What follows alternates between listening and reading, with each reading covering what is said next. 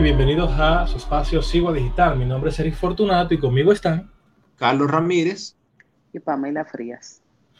Señores, y parece ser que yo no sé si es que estará un poquito como que de, vago, que, que hacer, o que le hace falta un poquito más de dinero a él, no sé, pero me, me extrañan las declaraciones de, de, del legislador Adriano Espaillat, dominicano que está, ojo, legislador en Estados Unidos, no aquí, aquí, allá, allá.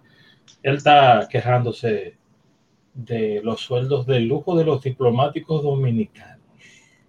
Pero yo quiero saber, bueno, son sueldos de lujo si tú lo traduces al costo de vida aquí, pero con 1.750 dólares en una ciudad como Nueva York o como Boston, yo no creo que una persona viva una vida de lujo.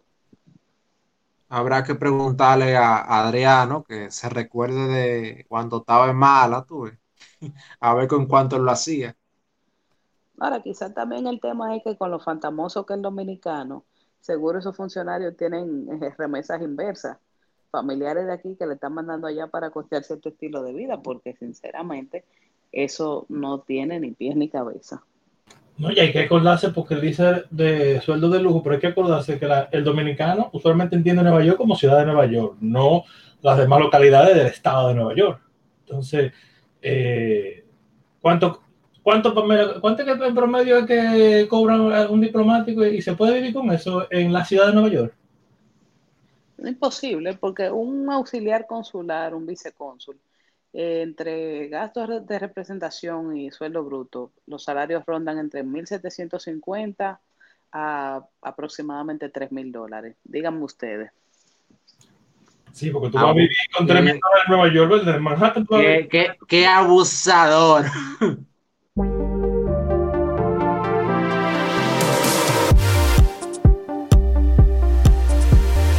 Saludos a todos y bienvenidos a República 21. En el episodio anterior hablábamos sobre la esperada medida para regular a los venezolanos. En esta ocasión, como hemos eh, escuchado y leído, y hay un reperpero con eh, la extradición que se hizo a Argeni Contreras y si Jean Alain lo pidió o no, eh, yo creo que es bueno que nosotros sepamos cómo es eso de que tú mandas a pedir a alguien a otro país para que rinda cuenta aquí en la justicia dominicana. ¿Qué tú opinas, Pamela? Bueno, vamos primero a definirle a nuestros oyentes lo que es la extradición.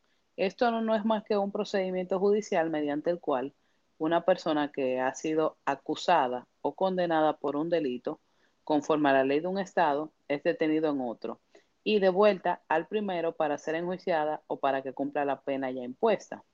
Eh, en República Dominicana, la extradición está regulada a través de la ley 489 del año 1969 y aparte de también por los tratados que ha firmado de manera bilateral la República Dominicana con diversos países en materia de extradición. Conforme a lo que establece la ley, podemos señalar algunas cuestiones muy interesantes. Por ejemplo, que el Poder Ejecutivo es la autoridad competente para pedir y conceder la extradición en su condición de órgano de relaciones entre los estados y por tratarse de un acto de soberanía que solo puede solicitar o conceder una autoridad que representa al Estado frente a los países extranjeros. O sea, eso no es eh, una cosa me da la ganaria que cualquier Juan de los Palotes tenga un problema con alguien y ya lo va, por eso lo va a pedir en extradición, no. Eso es una facultad propia de los estados.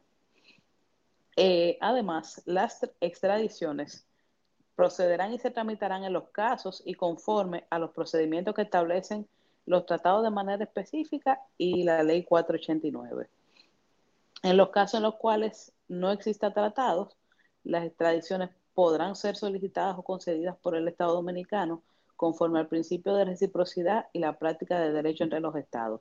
Mucha gente a veces tú oyes, sobre todo en las películas, que dicen, ah, no, que me voy a ir para tal sitio porque en tal sitio Estados Unidos no tiene, eh, o sea, no hay tratado, acuerdo de extradición con Estados Unidos.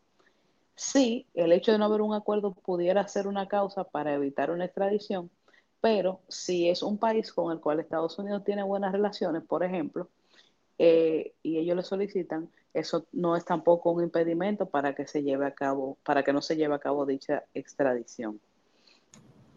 Eso mismo yo te iba a preguntar que si eso que vemos que el villano se va y que bueno, en tal sitio a mí nadie me va a poder venir a, buscar, ningún país me va a poder pedir. Así que yo, eh, colorín colorado, me compré mi pasaje y me, y me fui. Vuelvo y te digo, eso pudiera, vamos a decir, salirse con la suya si se va a un país con el cual, eh, de donde él está huyendo, tiene malas relaciones. Por ejemplo, un ejemplo hipotético, Estados Unidos, Venezuela yo no sé si tienen actualmente vigente algún acuerdo de extradición, pero asumiendo que no lo tengan y una persona comete un delito en Estados Unidos y se va para Venezuela, difícilmente el gobierno de Maduro va a querer congraciarse con Estados Unidos y que entregándole en extradición, a menos que sea por una cuestión eh, de lesa humanidad, terrorismo, algo de verdad con mucho peso que creo que por más loco que sea Nicolás Maduro, no creo que él vaya a negarse a extraditar a una persona que haya cometido un acto terrorista, pero no sorprendería. En los convenios de extradición que ha suscrito el Estado Dominicano con otros estados, cuando se concede la extradición de un nacional, se, en principio no se le aplicará una pena mayor a la establecida en el país, que al momento de la aplicación de esa ley era, era de 30 años. Eh, con la ley de terrorismo se sube a 40 años la extradición de un extranjero tiene también sus limitaciones. Esta no podrá concederse en ciertos casos muy puntuales, por ejemplo, en caso de delitos políticos, por hechos que no estén calificados como infracciones sancionadas por la ley penal dominicana.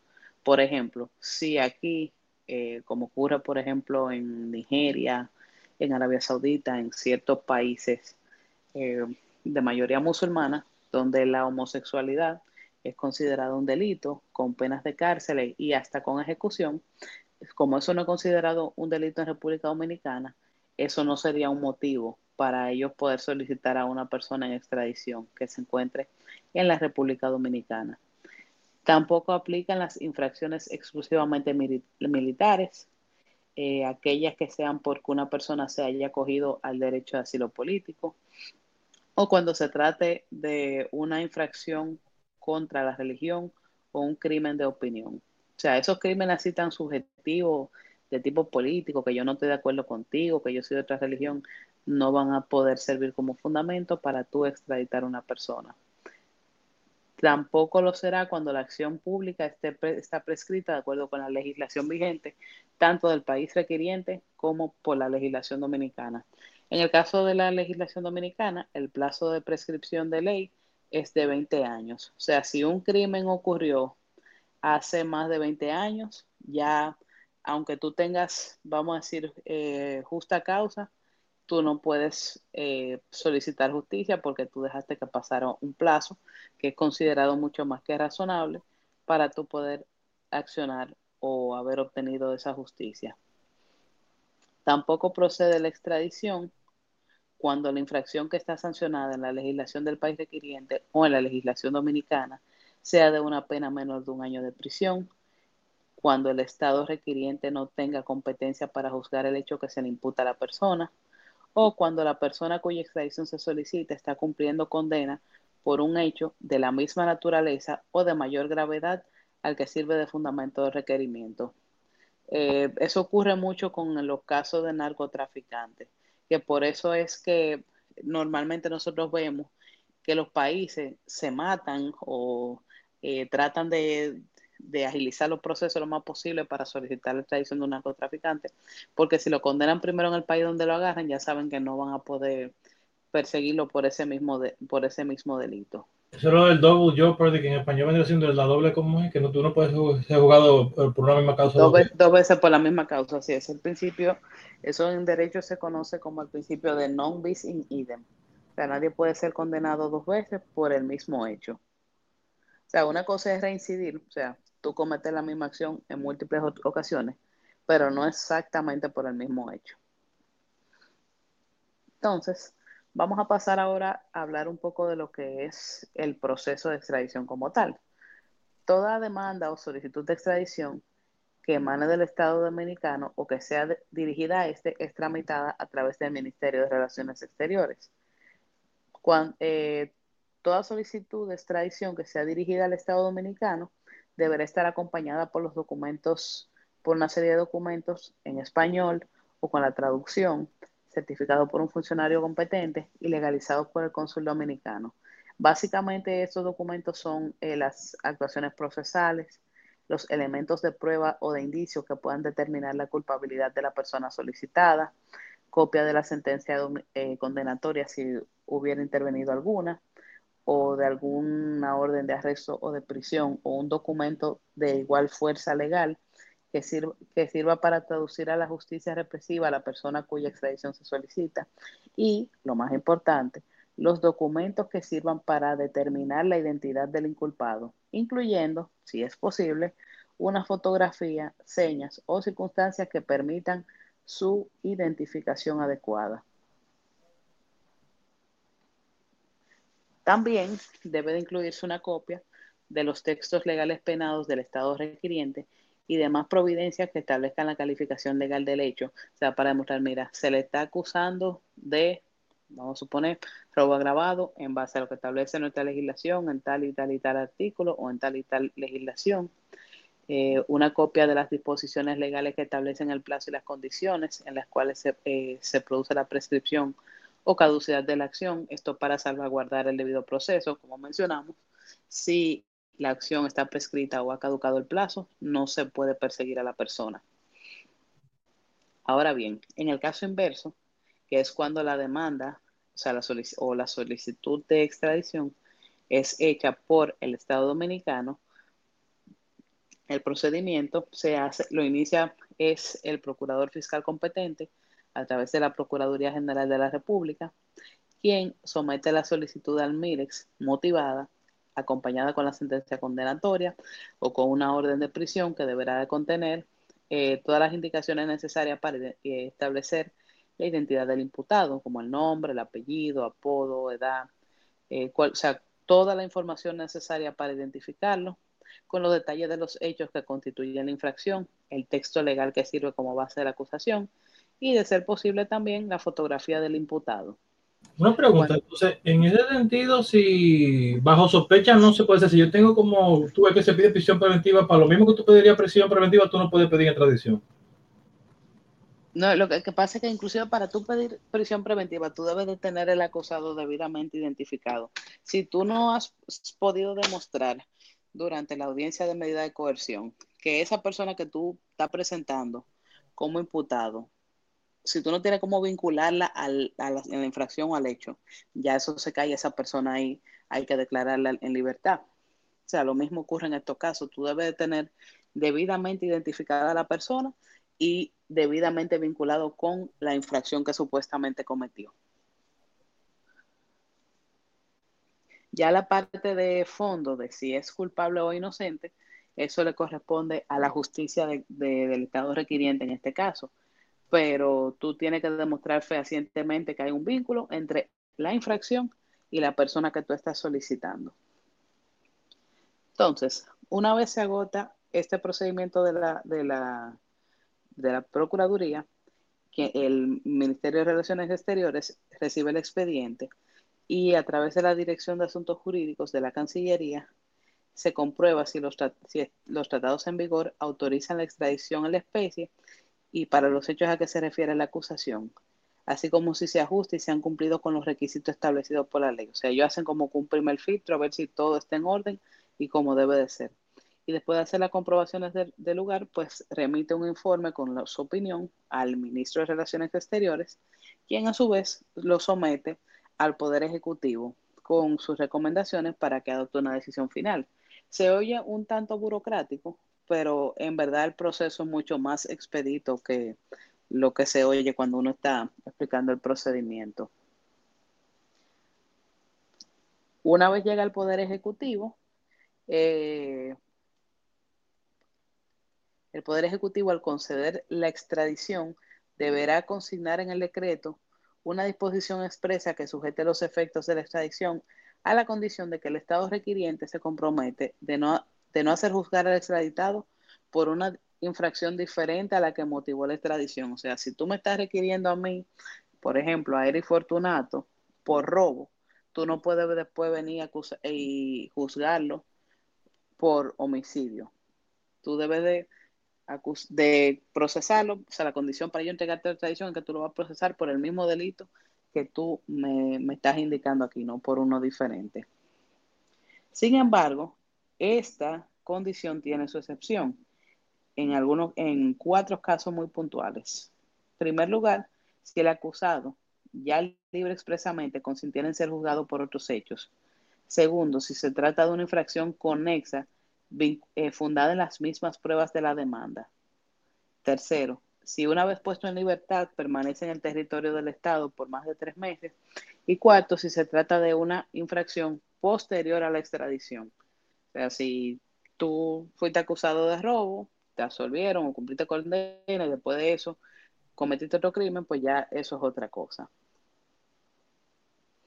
Si después de concedida la extradición y de su entrega al Estado requiriente, el extraditado logra sustraerse de la acción de la justicia y se refugia de nuevo en territorio dominicano o pasa, o pasa en tránsito por, por aquí, por República Dominicana, este podrá ser detenido mediante simple requerimiento diplomático consular y entregado por segunda oportunidad sin más formalidades. O sea, no hay que hacer, no hay que agotar el proceso de extradición de nuevo. El Estado requiriente tendrá un plazo máximo de un mes contado a partir de la fecha de la notificación al agente diplomático para disponer de la persona reclamada, en caso de que se haya acogido favorablemente su demanda o solicitud. Si no lo hiciera, en ese tiempo, la persona reclamada quedará en libertad y no volverá a ser detenida por el mismo motivo de la extradición. Otra vez el principio de non bis in idem. Toda persona arrestada en virtud de una solicitud de extradición podrá solicitar su libertad condicional bajo fianza en las mismas condiciones y con el mismo procedimiento como si el delito imputado hubiera sido cometido en República Dominicana. En caso de que la extradición fuera denegada, no se emitirá la nueva solicitud por el mismo delito, por lo que dijimos de la regla del non bis in idem. En los casos en los cuales la demanda de extradición fuera denegada por vicios de forma, los documentos que la acompañen serán devueltos al Estado requiriente, indicándose el fundamento de, la denegación. En este caso, podrá renovar la solicitud instruida, correspondiendo al Estado dominicano apreciar la conveniencia y oportunidad de la detención del inculpado durante el proceso. Recuérdense que eh, puede estar detenido de manera preventiva, pero eh, aún hasta la prisión preventiva tiene un plazo. Por eso la importancia de que la justicia eh, se maneje de manera rápida y, sin demora, porque nada más puede, el, imputado nada más puede estar retenido por un tiempo muy específico.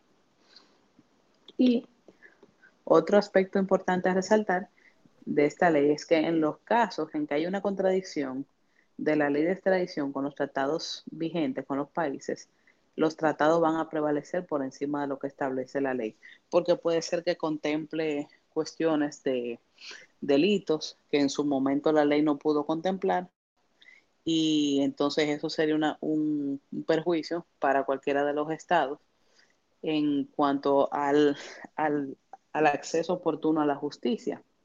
Sea, vamos a suponer, por ejemplo, los crímenes y delitos de alta tecnología, que era una cuestión que al momento de, o sea, en el 69, ni siquiera se contemplaba. Eso, en el imaginario del legislador no existía.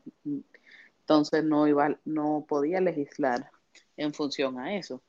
Obviamente con los tratados actuales quizás se contemplan esos delitos y por ende eh, estos tratados prevalecen por encima de lo que establece la ley. Hablando de los tratados que tiene República Dominicana con, con otros países, en el caso puntual de Estados Unidos, el tratado que tenemos actualmente fue modificado en 2015 y en términos generales sigue la forma y el contenido de los otros tratados de extradición que recientemente ha, concluido Estados Unidos con otros países. Eh, reemplaza, este nuevo tratado reemplaza una lista desfasada de delitos u ofensas extraditables con un enfoque moderno sobre la criminalidad dual, lo que permitiría la extradición por ofensas tales como lavado de activos, otras ofensas que no aparecen en la lista. O sea, que eso te permitiría obtener condena tanto en un lugar como en otro. El tratado eh, con Estados Unidos también contiene una cláusula moderna sobre ofensas políticas y provee que la extradición no será rechazada basada en la nacionalidad de la persona buscada. Porque eso era también otro aspecto que contemplaba la ley, que por ejemplo, si quien era solicitado en extradición era dominicano o se había naturalizado dominicano, el Estado podía perfectamente negarse, pues decía, no, para este tema nacional, déjame juzgarlo aquí. Y a través de este tratado se hizo esa modificación, sobre todo considerando la incidencia que hay de eh, dominicanos que son que cuentan con la doble nacionalidad, o sea, son dominicanos y estadounidenses. Y otra de las novedades que incorpora el Tratado de Extradición es eh, una serie de mejoras procesales para facilitar y acelerar el proceso de extradición. Con esta reforma se incluyen los delitos de alta tecnología, el sicariato, asesinato por paga y el terrorismo, así como crímenes de interés para posibles casos de entrega o intercambio de personas investigadas o imputadas en ambos países o en uno de los dos. Bien, entonces eso significa que con, con toda esa mejora, digo, no sé, eh, no sé si ya hemos visto de, eso, de esos cambios favorables para nosotros saber de los crímenes que han pasado aquí por cosas de lavado de, que se hace difícil por todo, todas las precariedades que a veces tenemos en el proceso, ya sea de Ministerio Público o de, o de la misma justicia. Habrá que ver con el tiempo. Sí, hay casos que se han visto, lo que pasa es que no han sido quizá tan trascendentales eh, a nivel mediático o de quizá de gravedad, sí, tipo de lavado de activos, narcotráfico y demás. Eh, pero sí se han visto, y más porque normalmente se negocia, o sea, eh, como nosotros somos más bien un país de tránsito en materia de droga, y vamos a decir el, el, delito fuerte se comete en Estados Unidos, que es donde se distribuye, normalmente Estados Unidos busca la forma de persuadir a la justicia dominicana y decirle, mira, eh, déjamelo aquí, que la, infracción aquí fue más grave. Y buscan la forma de compensarlo, dicen, mira, yo te voy a ayudar con esto, tú, tú vas a recibir esto por tu cooperación, si tú me lo entregas y demás, y así es que como más o menos se, se manejan las cosas. Ahora bien, ¿qué pasó eh, puntualmente en el caso de Argenis Contreras? Lo cierto es que este fue arrestado en virtud de una notificación roja del Interpol de octubre del 2017, luego de que un juez de la República Dominicana emitiera una orden de arresto contra Argenis basada en su participación en el asesinato de, del abogado Junior Ramírez. No fue por una solicitud de extradición. El aviso del Interpol también reflejó que Contreras, aparte de su participación en el asesinato, estaba en investigación por fraude, soborno y corrupción y admitió conocer corrupción y soborno y asistir a reuniones donde se discutió corrupción y pago de soborno, que ahí es donde se involucra a, a Manuel Rivas, el antiguo director de la OMSA. Dada esta evidencia, entonces, la carga se trasladó a Argenis Contreras para demostrar que la prohibición de delitos graves no políticos no se aplicaba, dado que su única prueba contraria fue su propio testimonio, porque el muy verdugo, aparte de que lo agarran porque estaba irregular, ven que hay una alerta roja de Interpol, él solicitó asilo en Estados Unidos. Qué turpen. Al después se quiere decir que él era un informante, una fuñenda, algo así. Ah, sí, sí, sí, sí, que él era un informante, que eso era una persecución. Primero, como él quiso decir como que eso era una persecución política, y después dijo que era un, informante. Eh, él lo arrestaron en Estados Unidos el 21 de abril del 2018 y obviamente la agencia consideró poco creíble la afirmación de que él fuera un denunciante. El expediente refleja motivos suficientes para eh, hallazgos de su inverosimilitud y contradicciones y por eso se le dio poca credibilidad.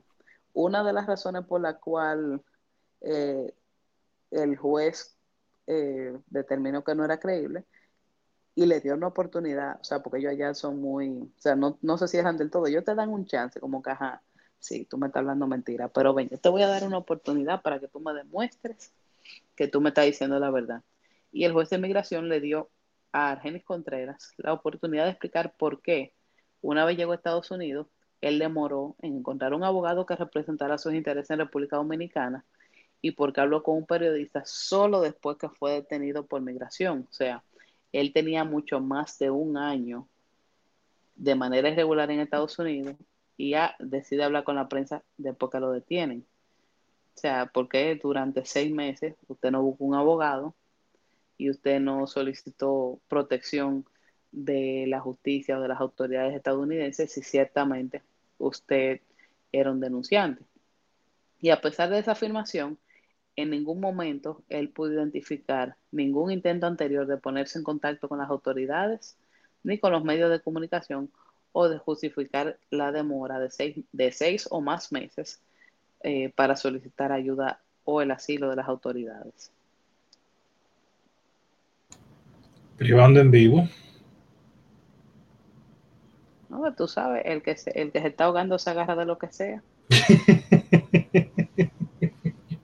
Vamos a ver que se va a agarrar aquí con, con todo lo que están, le están tirando encima a la Procuraduría. Bueno.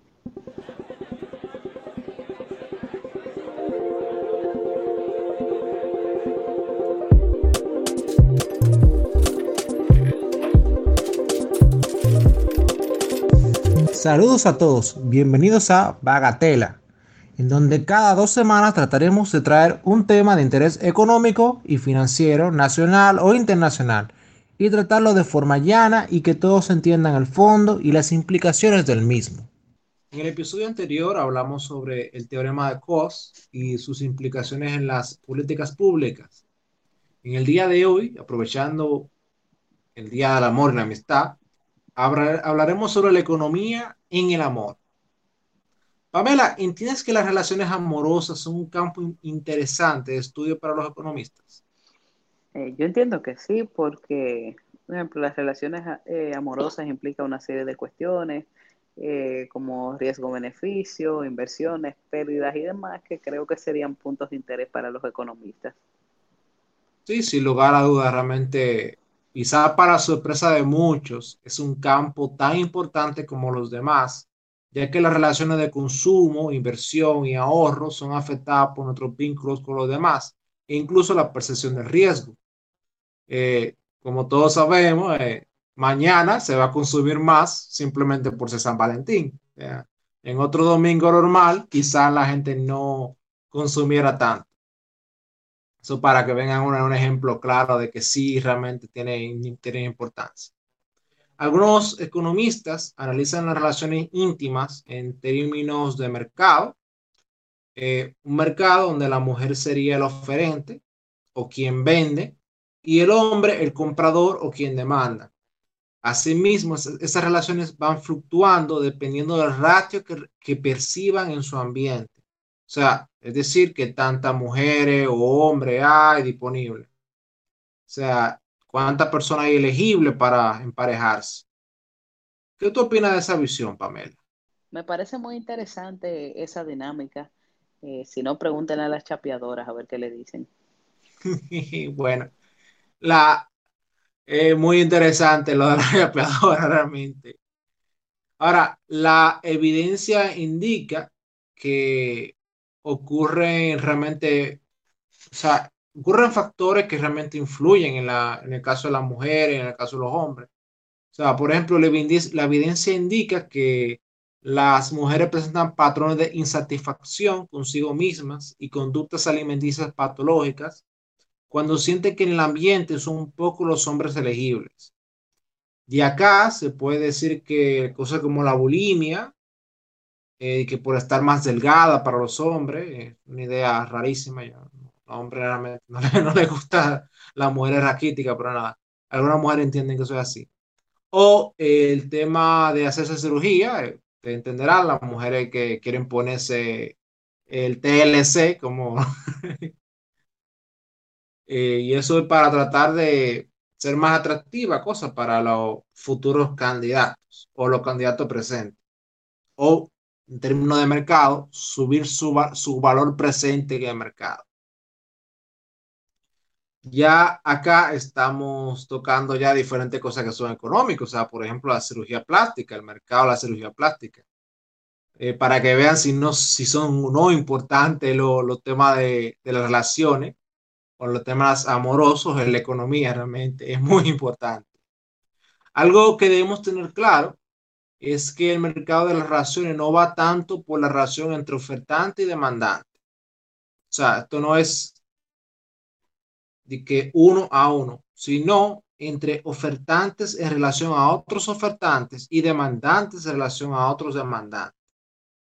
y para ponerle sopita al tema, considerando que el valor de una relación es subjetivo, incluso en el tiempo, lo cual complica mala cosa. O sea, el asunto no es de una mujer y un hombre que, qué tanto tú me prometes o qué tan buena estoy yo, sino es qué tan buena estoy yo en relación a otras mujeres y, y, yo como hombre, qué tanto yo te puedo garantizar o qué seguridad yo te puedo ofrecer en relación a los otros hombres. Entonces, es una relación mucho más compleja que una relación uno a uno. Por eso que, según el contexto, puede cambiar las valoraciones respecto a estar con una persona o no. Y incluso la idea de que tú tengas una relación puede cambiar en el tiempo. O sea, te va a encontrar mucha gente que dice, no, yo lo que quiero es un mangue para un rato, para no mes. Y hay gente que no, que hay gente que lo que está buscando es una pareja para formar familia. Entonces, ahí vemos que los valores, el tipo de, incluso el tipo de persona, la misma persona va a buscar una persona, una característica que él entiende que tengan de valor diferente. Y estamos hablando de la misma persona. Ya si vamos de persona en persona es mucho más complicada la relación.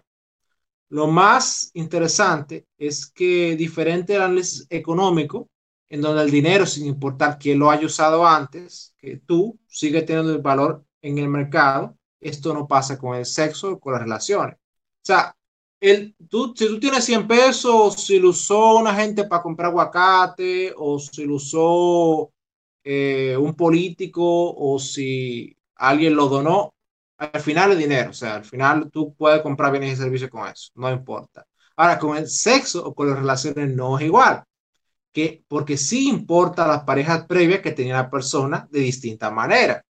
Por ejemplo, el hombre que ha tenido varias relaciones se le percibe como experimentado o más maduro. Por lo tanto, el valor a los ojos de las mujeres es incluso más alto, estando todos los demás factores constantes. O sea, como el, supuesto ceteris paribus. O sea, si un hombre sigue ganando lo mismo, sigue viviendo en el mismo sitio, sigue andando a pie, por el hecho de tener pareja, ya su valor aumenta. Para que vean qué interesante ya que a ver la queja de, que de algunos que dicen que desde que consiguen una novia, de una vez se la avalanchan un montón de mujeres, llenarle el DM o los WhatsApp, cosa que no pasaba cuando estaban solteros. Y esto se explica por lo anterior dicho, ya que el hecho de que tiene pareja implica que la persona tiene algún valor intrínseco, ya validado por la pareja que tiene, lo cual antes no sucedía al considerarse el intento de tasar el valor de este hombre o de esta mujer también, para no hacer un análisis muy eh, machista, digan, eh, o sea, solamente el intento de tú tasar el valor de, esa pareja eh, se podría ver como una apuesta con, con costos potenciales. En el caso de los hombres, pasa de distinta manera dependiendo si la búsqueda de pareja se basa en el sexo en el corto plazo una relación estable para formar familia. El hombre que quiere mangue, sencillo, no le importa si tú estabas con el más delincuente del barrio. O sea, no, no le da mente a eso. Ahora, si él plantea, no, yo se la voy a llevar a mamá, papá, y, bueno, mamá y papá van a preguntar primero dónde vive ella, eh, con quién se relacionó, entonces ya ahí cambia la cosa. Ay, esto está. Esto está de lo más cómico e interesante. Salva el valor de la, de la relación, porque tú no sabes si la, eh, si la mujer que tú tienes o el hombre con el que, con el que tú estás equivale a tú eh, estar en un Mercedes, en un Audi, eh, en un Aston Martin, una cuestión así. Y desde de, que tú estás montado, de que tú conseguiste una pareja, entonces ya ahí el valor comienza a crecer, tú comienzas a cotizarte, tus acciones suben tú, y, y así, a, la verdad que uno se sorprende de lo que, porque al final, como las relaciones son humanas y tú tomas decisiones con tus parejas, la economía donde se tomen decisiones, hayan recursos, se mete. Así que lo, interesante es cómo tú estás tu valor dependiendo la pareja y por cuánto tiempo tú vayas a estar con, eh, con ella. Ahora, Carlos, ajá, entonces, dime algo de, eso, de ese mismo punto de vista económico. ¿Qué, eh, mejor? ¿Está de novio, casado? O sea, ¿cómo, ¿Cómo la economía lo, lo ve esa, esa parte? Bueno, eso depende, Eric. O sea, del tipo de noviazgo y los tipos de matrimonio. Por ejemplo, una pareja joven de novios que comparten apartamento y gastos no es igual al matrimonio donde solo uno de los dos trabaja y el otro tiene pocas responsabilidades en el hogar. Entonces habría, habría que rever, o sea, hay un análisis un poco más segmentado. Ok, entiendo. Pero entonces acá, ¿dónde tú pondrías el caso de, decía Pamela la chapeadora? Eh, ¿Cuál es el análisis de la chapeadora? Bueno, la chapeadora. Primero, el que mantiene una chapeadora tiene una valoración al corto plazo muy alta respecto al sexo, o visto de otra forma, una utilidad marginal respecto al dinero muy baja, por lo tanto, le hace sentido gastar ingentes recursos en relaciones sexuales por momentos con alguien en particular. Eh, por lo cual, esta condición de que es con alguien en particular es lo que lo diferencia o lo que hace una distinción eh, clara respecto a la profesión más vieja de la historia, que todos sabemos cuál es.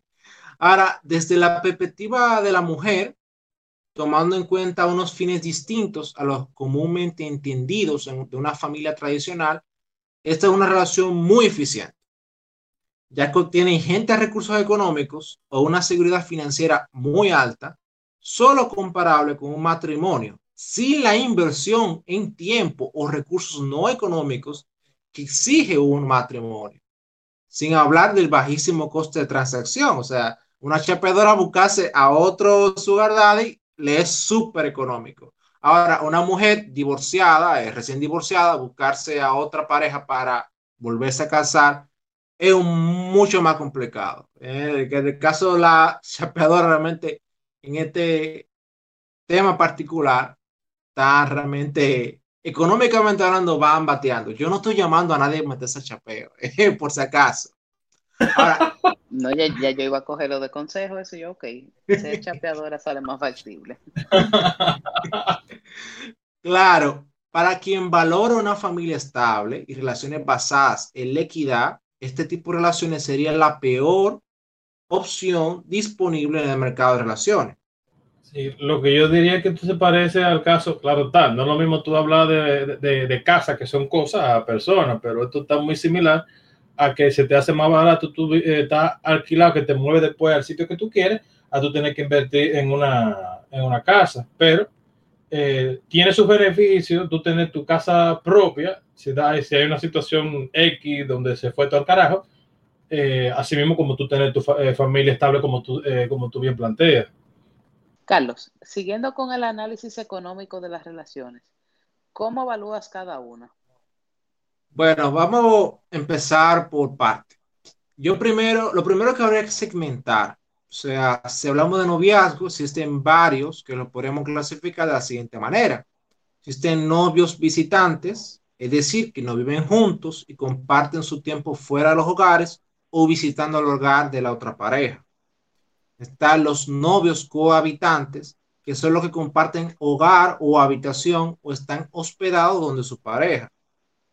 Y existen las relaciones a distancia, eh, o como mucha gente le dicen, felices a los cuatro, que son los que no pueden verse frecuentemente por limitaciones espaciales.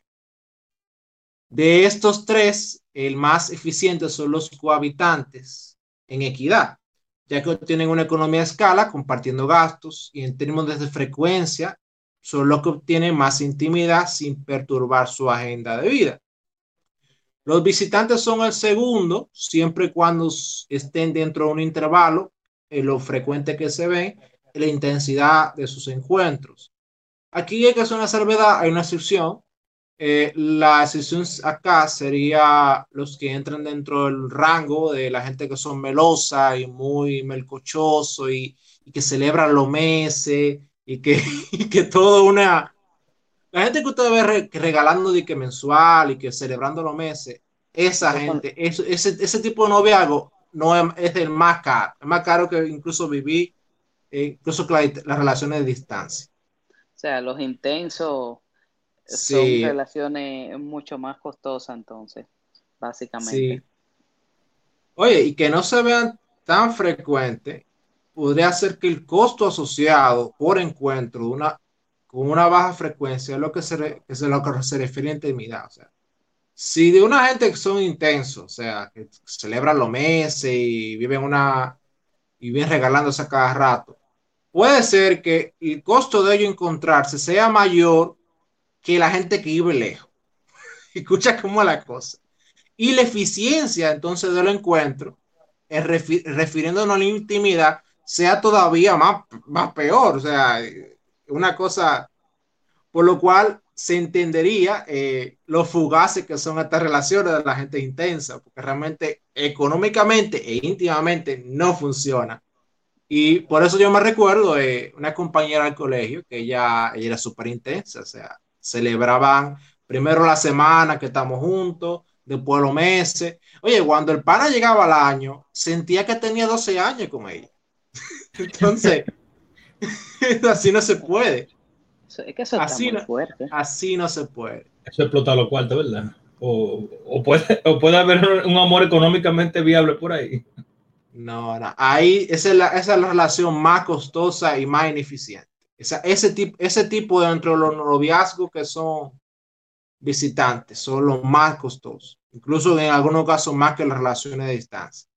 Ahora, hablando de relaciones a distancia, en general, en general, so, es la más ineficiente, considerando que cada encuentro conlleva modificar significativamente la agenda para tener que durar hora de carretera o viajar en avión, por lo cual si esta no evoluciona rápido a un matrimonio o relación cohabitante, se vuelven insostenibles por sus costos económicos y no económicos. O sea que hay que buscar un punto, o sea, hay que buscar un punto intermedio y evitar a los intensos, básicamente. Es tu recomendación, Carlos. Sí, y si usted va a tener relación a distancia, si los planes no son de uno mudarse donde el otro rápidamente, suelte eso. Entonces, veamos ahora dónde tú dejas la economía de los matrimonios. Bueno, los matrimonios ya es un caso mucho más interesante. Y bueno, bueno, no solamente los matrimonios, también tenemos que analizar las uniones libres. Es importante señalar que la diferencia entre unión libre y noviazgo cohabitante es algo parecido a lo del contrato trabajador temporal y la indefinida. Pueden darse distintas situaciones que llevan un noviazgo cohabitante, pero es la decisión de llevar una relación a largo plazo o de forma indefinida sin incurrir en los costos de transacción asociados al matrimonio, lo que lleva a la unión libre. Y es por eso que realmente el 68% de las relaciones, o sea, de las parejas, ya en términos de largo plazo, son un 68.47% son uniones libres según el estado civil de los miembros del hogar, eh, que se refleja en la encuesta nacional de, fuerza de trabajo en el año 2019. Y solo el 31.53% de esas relaciones son matrimonios. O sea, de, la dos, de, la, de gente que viven juntos en su caso, en su casa, heterosexuales y que buscan tener hijos y vivir indefinidamente juntos, el 68%, escuchen bien, en República Dominicana al 2019 viven en unión libre y solo el 31.53% son matrimonios.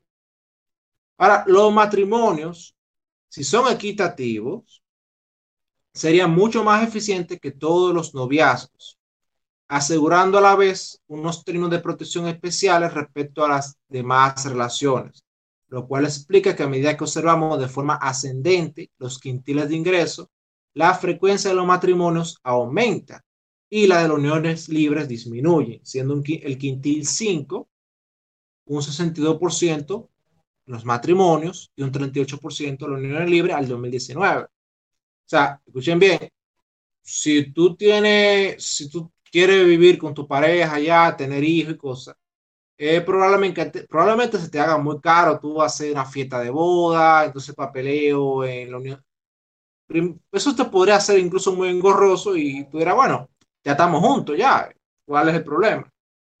Ahora, a la medida que se va complicando el asunto respecto a que la pareja gane más dinero, eh, sí se necesita cierta protección respecto a cuestiones de herencia, cuestiones de propiedad. Entonces, sí ahí parece que se hace más factible ya eh, casarse. Por eso vemos que el quintil 5 son la gente que tiene más recursos en la República Dominicana, un 62% están casados. O sea, de las relaciones que hay, en quintil 5, el 62% son matrimonios. En el 2019, podemos ver la evolución de las relaciones a medida que evoluciona el quintil a que pertenecen. Como anteriormente dije, evitando los costos de transacción, las parejas se, se refugian en las uniones libres, ya que vemos que en el primer quintil de las relaciones de pareja a largo plazo, el 85% son uniones libres. En el segundo quintil, el 77%. En el tercer quintil, un 72%. En el cuarto quintil, un 61%. Aquí podemos ver que el cuarto quintil, o sea, gente que ya más o menos tiene dinero, todavía hay la unión libre, tiene algo de sentido. Ya en el quinto quintil, ya hay colapsa un 38%, que eh, como quiera es significativo. Estamos hablando de que casi cuatro de cada diez están en unión libre. tampoco es que son pocos. Eh, los matrimonios vemos que crecen a medida que subimos de quintil, siendo un 14% en el quintil 1 a un 62% en el último quintil. Ok, entonces hay una relación directa entre lo que es matrimonio y poder adquisitivo de las parejas. Por lo menos se podrá decir, o sea, los datos indican que la gente entre más dinero tenga es más favorable por lo menos a, entrar en matrimonio. Esto quizás se puede explicar porque, bueno, hay gente que tiene muchos recursos, realmente estar en una unión libre quizás no le haya, no le sea mucho, muy factible por X o Y razón, o realmente ellos quieran tener alguna protección especial que es preferible entonces uno casarse incurrir en los costos de casarse. Y aquí interesante, porque en el caso, en el caso de las rentas bajas, no le hace mucho sentido, en el caso de las rentas altas sí le hace mucho sentido, o sea, o sea que aquí posiblemente tenga, hay un factor económico muy fuerte y no sé qué, qué tanto influya o podría ir, influir que actualmente creo que cambiaron la ley respecto al asunto de la unión libre y una unión libre ya más o menos después de un tiempo lo reconocen como matrimonio. habrá que ver si eso va a tener algún efecto. Sí, eso explicaría también eso que tú mencionas, los niveles de endeudamiento a los cuales incurren las personas al momento de casarse. Y respecto a lo que tú estabas comentando, eh, hubo, un, hay un, hubo un antecedente jurisprudencial eh, de la Suprema Corte de Justicia, en el cual se le reconocía a una, eh, vamos a decirle, viuda de una eh, persona que no eran casados, pero tenían muchos años juntos, tenían hijos en común, se les reconocieron unos eh, derechos adquiridos tras el fallecimiento de su pareja. Y constitucionalmente, con la entrada de vigencia de la constitución del año, la última modificación que se le hizo, se les reconocen a las parejas de hecho que cumplen ciertos requisitos, eh, los mismos derechos como si fuera un matrimonio. Eh, para eso tiene que ser una relación pública, continua, eh, de cohabitación, tienen que tener, parece, más de cinco años, y si tienen hijos en comunes, pues mucho mejor. Escucharon, muchachones. O sea, los que tienen un rato con su novia mudada, después de un tiempo, ya sabe que tienen compromiso. Así que hay que tener eso eh, bien pendiente. Pero entonces tenemos que pasar ahora a ver cómo resulta la economía para que, para que está soltero o para que está eh, divorciado. diría que bueno, el que está soltero no tiene que sacar un chela de bolsillo más que para invertir en sí mismo. Pero cuéntame de eso, Carlos. Cuéntanos de eso. Bueno, ahí es muy interesante. Algo que me pareció curioso viendo los datos que me gustaría comenzar, comentar antes de lo, antes que todo, es que los viudos se mantienen estables en el tiempo, rondando un 5%. Eso me, llamó la atención. Eh, ya siguiendo con lo otro, eh, los solteros eh, bajaron del 2016 al 2020, un 2.63%. O sea, hay menos gente soltera que en el 2016. Ah, vamos a ver ahora con, el 2020, cómo va a cambiar eso. O sea, ¿Habrá influido la pandemia en eso? habrá que ver. los por, por, lo menos los datos pre preliminares, lo que hay son del, del primer trimestre, o sea que todavía no se ve reflejado realmente fuertemente la pandemia. O sea, no sabemos cómo fue el amor en tiempos de COVID. Sí. Ahora, los divorciados, conjuntamente con los separados, son más que los casados. Es también un dato muy interesante. O sea, la gente que está divorciada y la gente que está separada actualmente son mucho más que la gente que está en unión libre y, casada. O sea, y siendo el quintil, siendo lo del quintil 5, la mayoría divorciados. O sea, de la gente que tiene recursos económicos aquí, la mayoría son divorciados, un 56% en el 2019. Wow. Ya puede ser muy, muy traumático parece que son las relaciones en ese nivel. Eso es como decir, como que si yo tengo los cuartos para yo vivir, no es verdad que yo voy a estar aguantando el problema. Podría ser, habrá que analizarlo un chin más. Un dato que yo les dejo a ustedes que lo analicen, yo no voy a hacer juicio de valor de eso, del porqué de eso, es que los solteros pasan del 25% en el quitil 1 al 14.28% en el quitil 5, según los datos del 2019. Yo se lo dejo a ustedes y al público, a los oyentes, que analicen, que analicen qué significa eso. Yo no voy a hacer juicio de valor respecto a eso. Ahora, al menos según mis, ahora, al menos según mi Facebook, el porcentaje de solteros debió haber disminuido un chimán este 2020. 2020. Veo, vi mucha gente casándose. Por lo menos mi Facebook no sé el sesgo que tenga muestral, pero por lo menos vi mucha gente casándose. No, no solamente casándose, mucho eh, compromiso y también muchos embarazos y muchos partos. Parece que la gente se mantuvo ocupada y creativa durante la cuarentena. Que no, no es fácil, está trancado. y, está, trancado y solo para el... no, no, no. Hay un hay un merengue, pero yo no sé, yo no sé si la, si la edad de, quien de quienes nos escuchan como que le llegue, pero hay un merengue que tiene que ver con, eso. Ay, doctor, que dice nada más, ay, doctor. Busquen ese merengue. Ahora, sin lugar a dudas, las ciencias económicas siguen estudiando las decisiones de los individuos, incluso las que tienen que ver con la intimidad. Y estas no son inferiores como muchos pueden pensar respecto a otras áreas, sino tan o más, más importantes por su fuerte, impacto en las relaciones de consumo, inversión y ahorro. Desde el punto de vista del gobierno, si este tiene un sistema de pensiones de reparto, sería de preocuparse que una parte conservadora de la población no se case o decida no tener hijos.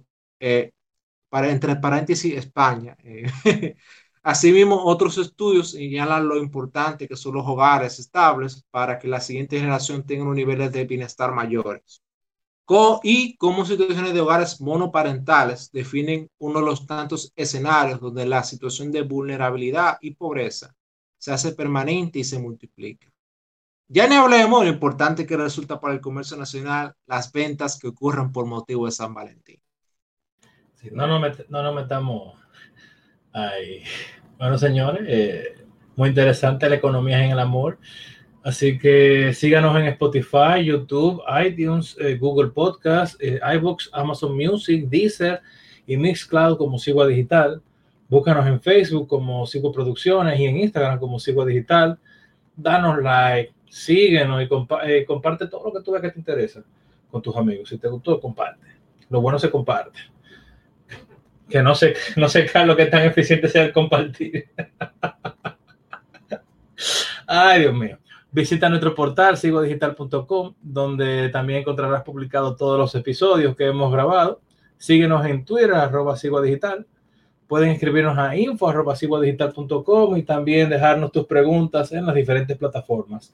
Gracias por escucharnos y esperen nuestra próxima entrega.